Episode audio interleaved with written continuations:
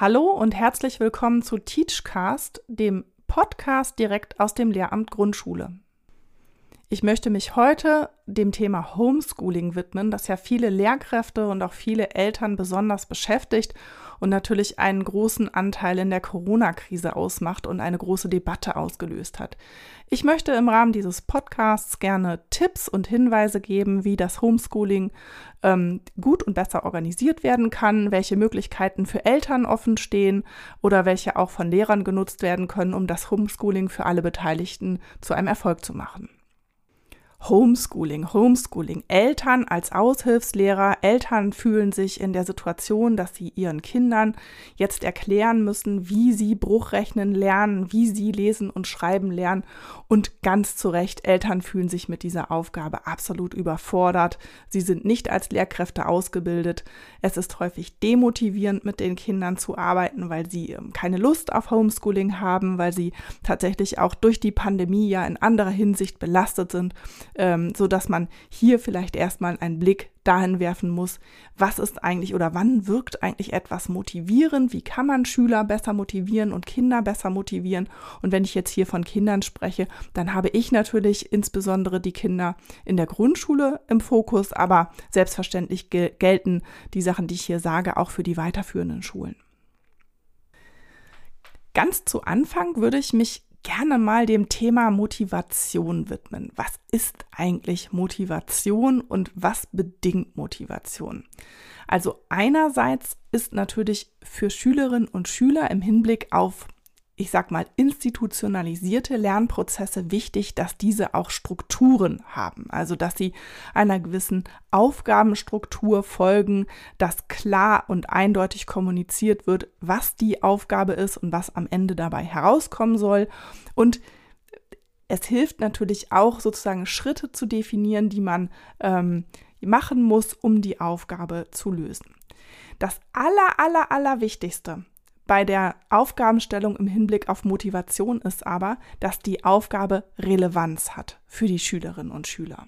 Das heißt, die Aufgabe muss in irgendeiner Weise bedeutsam für die Kinder sein. Bedeutsamkeit ist eben nicht zu sagen, naja, das ist eine Aufgabe, die der Lehrer gestellt hat, die müssen wir jetzt bearbeiten, sondern eine Aufgabe wird dann relevant, wenn sie in einen Kontext eingebettet ist, wenn sie, ja, von außen aus der Lebenswelt der Kinder ähm, herausgetragen ist und eben man auch sagen kann, wozu benötige ich das Wissen, das ich mir dort aneigne, was kann ich damit nachher tun, was ich vorher vielleicht noch nicht konnte.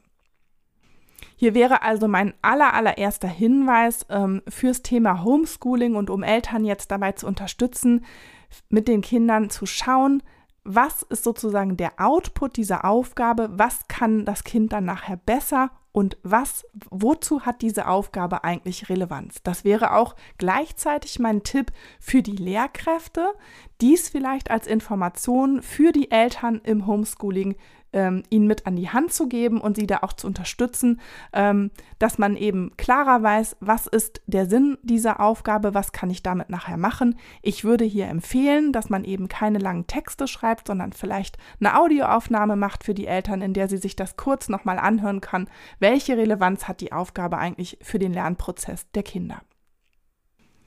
Hier kommt jetzt auch schon ein bisschen der zweite Aspekt mitzutragen, wann eine Aufgabe oder eine, ja, eine Übungsaufgabe, je nachdem, was es ist, eben motivierend ist, nämlich genau dann, wenn sie mit Emotionen, mit affektivem Verhalten, mit Affektionen verbunden ist, dann wird sie interessant, dann wird sie spannend. In der Regel funktioniert das sehr gut, wenn man einmal verstanden hat, was ist der Sinn und Zweck dieser Aufgabe, wozu brauche ich das eigentlich. Das empfehle ich auch wirklich, da viel Zeit rein zu investieren, ähm, für die Eltern nochmal zu klären, hm, was hilft mir dieses Wissen, wofür ist das wichtig.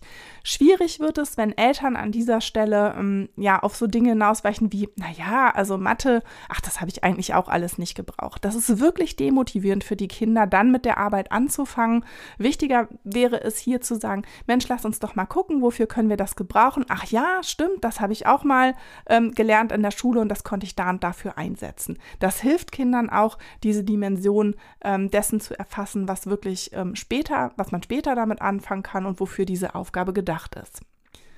Ich habe ja eben schon den Aspekt Emotion oder Affekte genannt. Also je affektiver etwas besetzt ist, desto länger und motivierter sind wir, ähm, können wir uns damit auseinandersetzen. Das heißt, ähm, es hat eine gewisse Bedeutsamkeit für uns, diese Aufgabe zu bearbeiten, uns damit zu beschäftigen.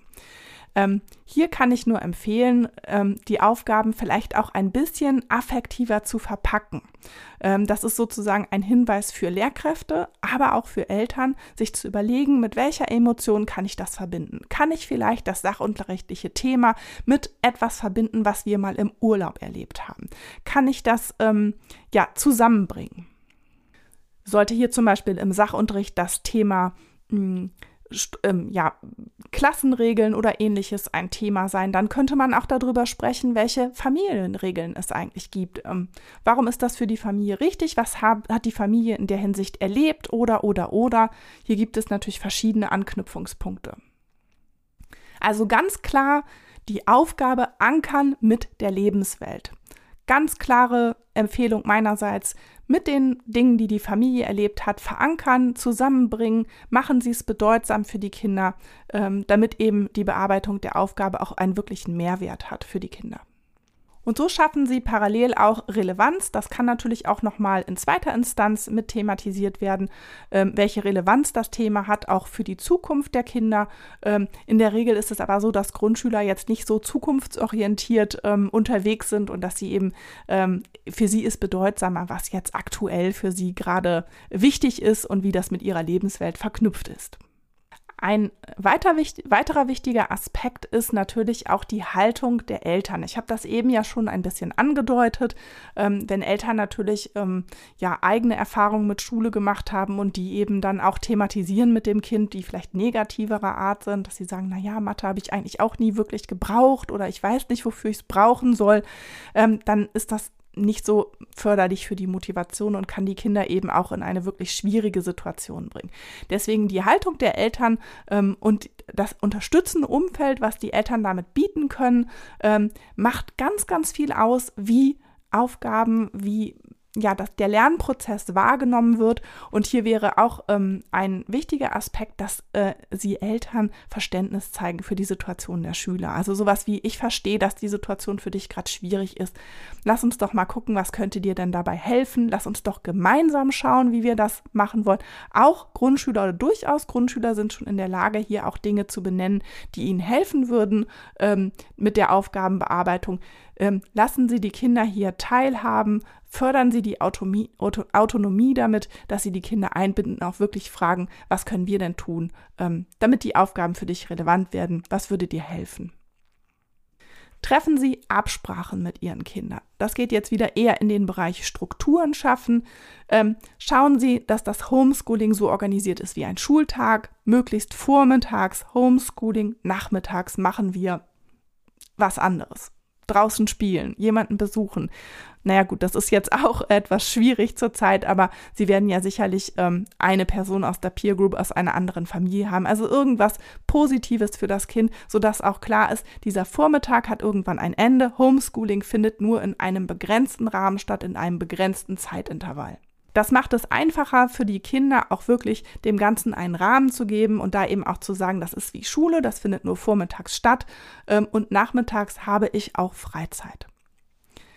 Ein weiterer Aspekt wäre auch sowas wie Lerngemeinschaften bilden. Schauen Sie doch, dass Sie sich mit Familien zusammenschließen, aus der Klasse Ihrer Kinder ähm, gemeinsam an den Fragestellungen arbeiten, sich auch El als Eltern austauschen, hilft zu klären, welche Relevanz haben bestimmte Aufgaben, was verstehen die Kinder vielleicht nicht, ähm, was können wir wie erklären. Das hilft natürlich auch uns Eltern in dieser Zeit, die Kinder und uns selber damit natürlich auch adäquat zu unterstützen.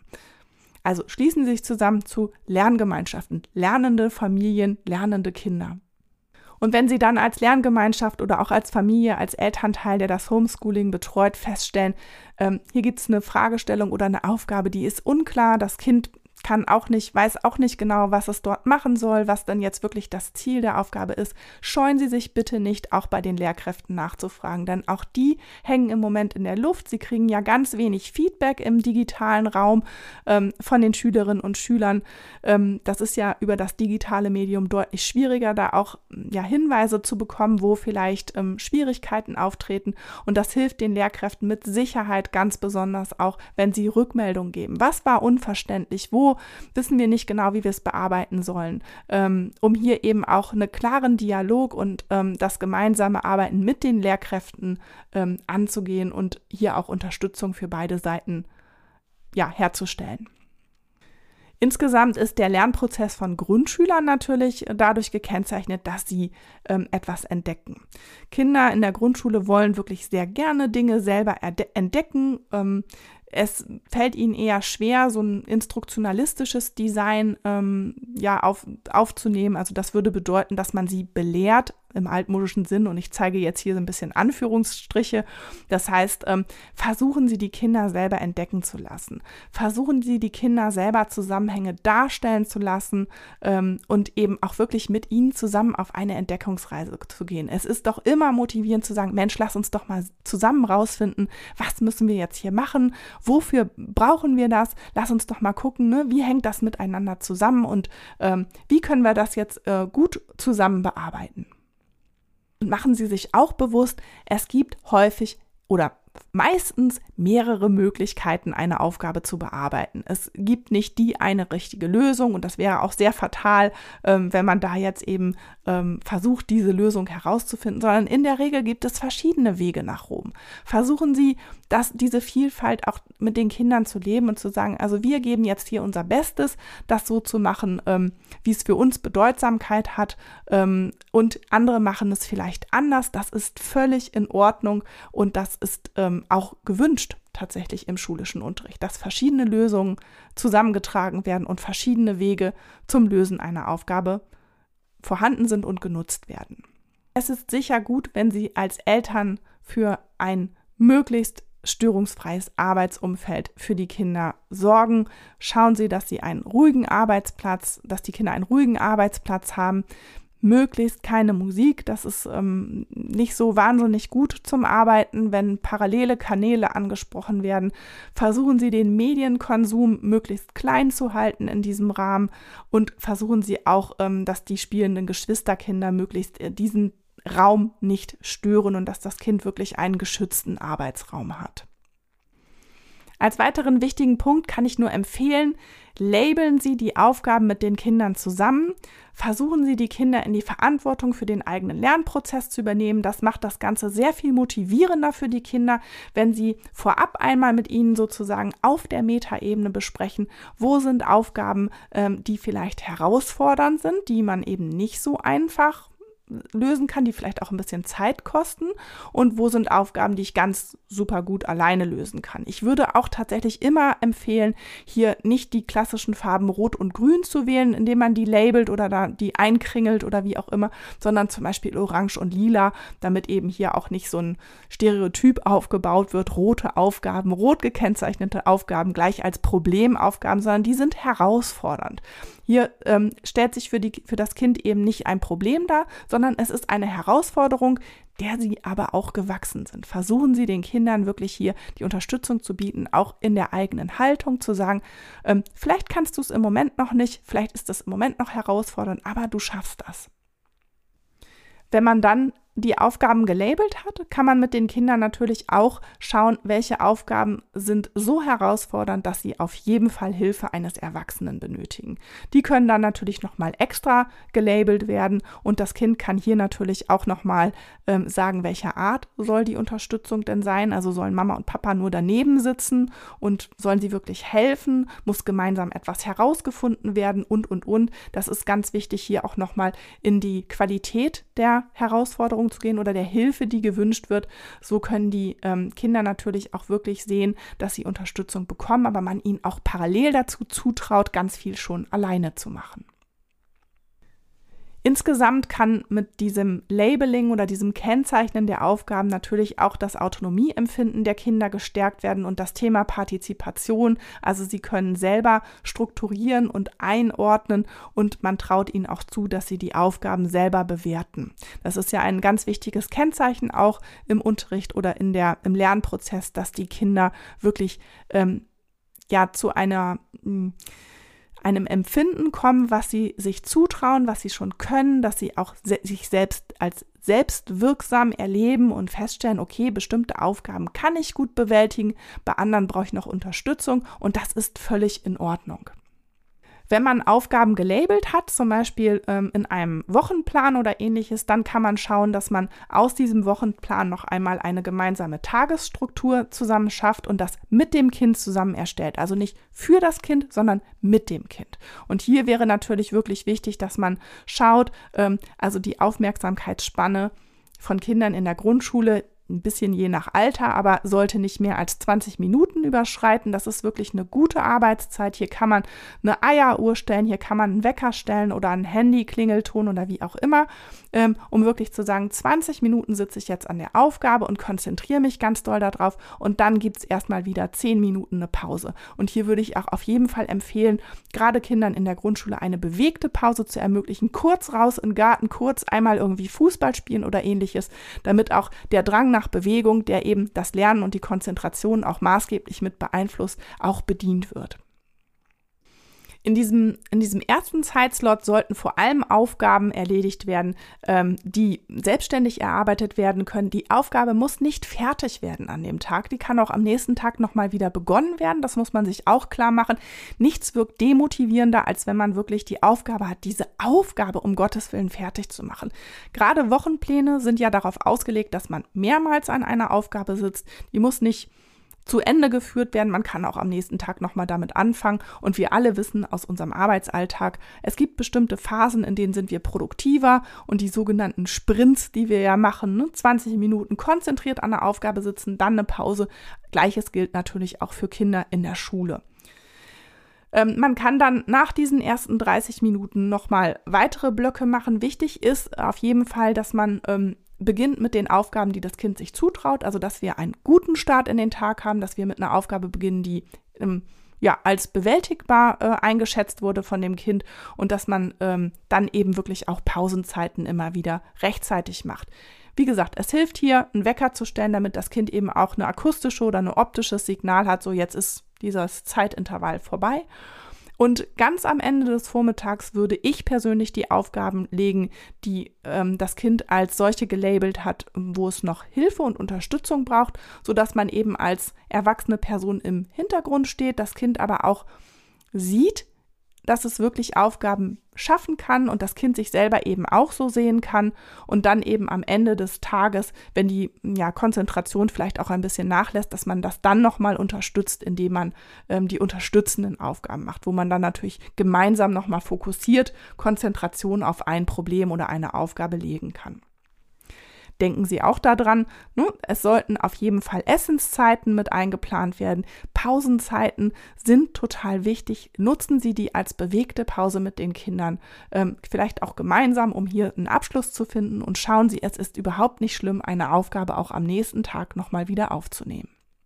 Jetzt ist aber natürlich immer noch so die Frage im Raum, wie kann ich denn einzelne Aufgaben oder Arbeitsblätter, die von den ähm, Lehrkräften kommen, eigentlich interessanter machen.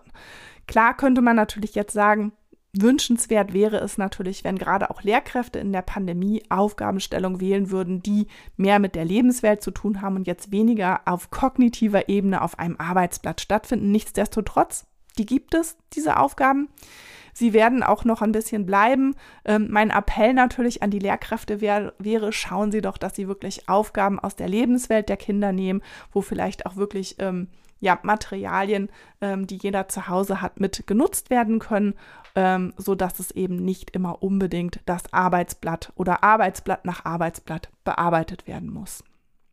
Um aber solche Aufgaben insgesamt etwas ähm, ja, interessanter zu gestalten, um hier auch nochmal diesen motivationsfördernden Aspekt mit reinzubringen, kann ich nur empfehlen, klarer Start am Vormittag, Powermusik und wenn die Musik zu Ende ist, ist dein Arbeitsplatz eingerichtet. Das hilft Kindern schon mal zu sagen, jetzt beginnt das Homeschooling. Jetzt beginnt mein Arbeitstag zu Hause, sozusagen mein äh, Vormittag, ähm, mit dem ich oder ja, wo ich mich mit den schulischen Sachen beschäftige.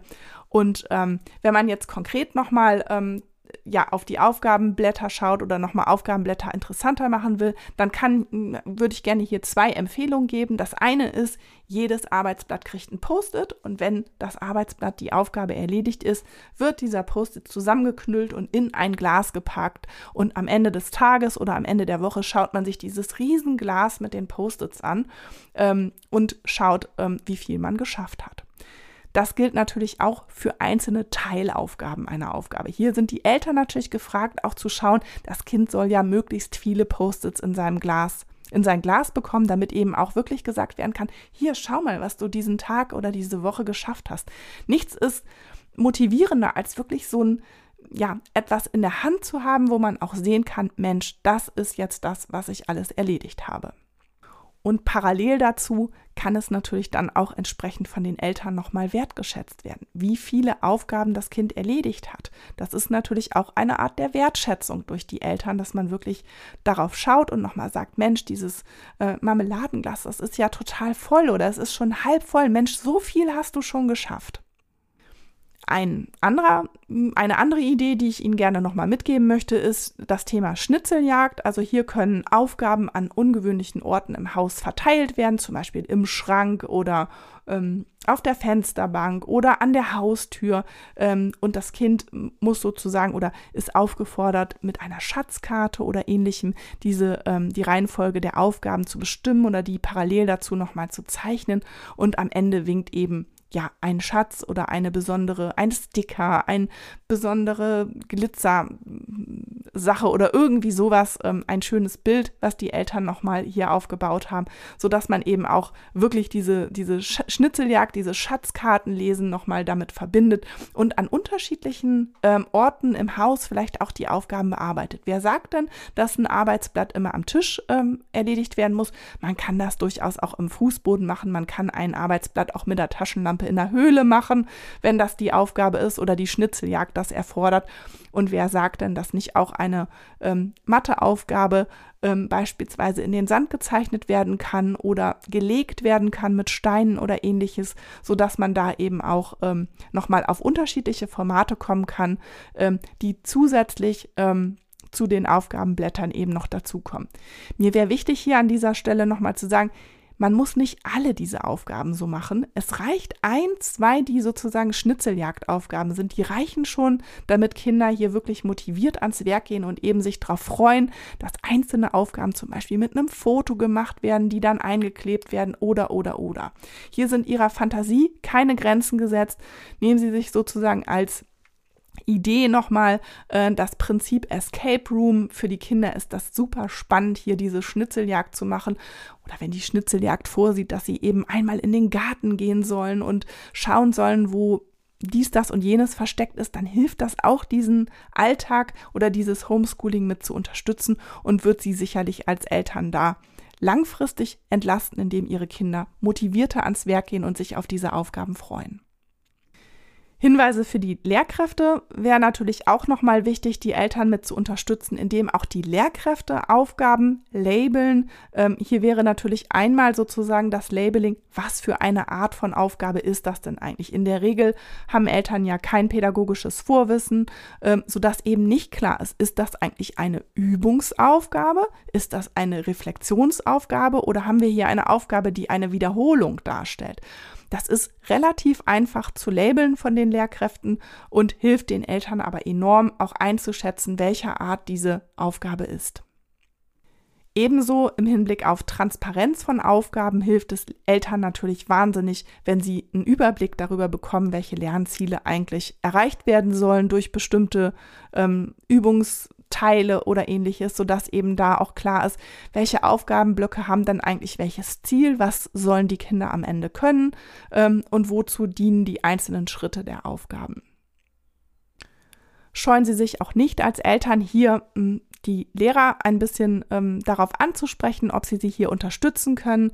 Ähm, denn ähm, wie gesagt, auch die Lehrkräfte brauchen Unterstützung in dieser Zeit und es hilft ihnen mit Sicherheit auch von den Eltern eine Rückmeldung und ein Feedback zu bekommen. das ist es von meiner Seite zum Thema Unterstützung und Motivation im Homeschooling. Ich hoffe, ich konnte ein paar Ideen mit Ihnen teilen und hier ein paar Erkenntnisse ähm, ja darlegen, die das unterstützen, ähm, das ganze Thema. Und vielleicht gibt es ja noch einen zweiten Podcast zum Thema Homeschooling. Ich habe auf jeden Fall noch viele Ideen, die ich dort einbringen könnte. Es soll aber ja auch nicht zu lang werden und ähm, ich wünsche allen Eltern viel Kraft beim Homeschooling und auch allen Lehrern jetzt beim digitalen Unterricht ähm, viel Erfolg und Unterstützung und versuchen sie zusammenzuarbeiten und für die Kinder diese Zeit ähm, ja als produktiv und ähm, motivierend zu gestalten, sodass sie ähm, ja hier nicht viel verlieren und auch nicht ähm, das als ganz, ganz unangenehm empfinden. Alles Gute von meiner Seite aus. Bis bald!